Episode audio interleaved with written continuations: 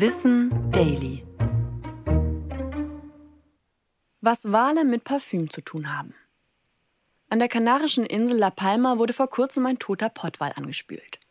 Ein Forscherinnen-Team wollte der Todesursache des Wals auf die Spur gehen und fand dabei in seinen Eingeweiden die kostbare Substanz Ambra.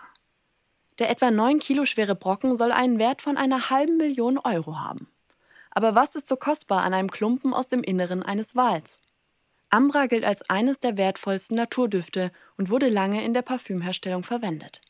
Es kann Düfte fixieren und ihre Lebensdauer verlängern. Mittlerweile wurde der Stoff größtenteils durch einen synthetischen Ersatz verdrängt. Vermutlich bildet sich die fettige Wulst bei der Verdauung von Tintenfischen und Kraken, von denen sich die Pottwale ernähren.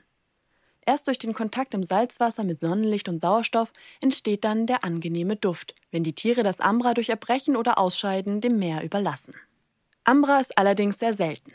Forschende vermuten, dass weniger als 5% der Pottwale den Duftklumpen überhaupt bilden.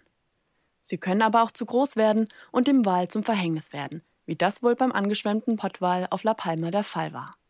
Der Erlös des Ambras soll jetzt den Opfern des Vulkanausbruchs 2021 zugutekommen. Vor zwei Jahren zerstörten dort Lavaströme große Teile der Insel und verursachten Schäden in Millionenhöhe.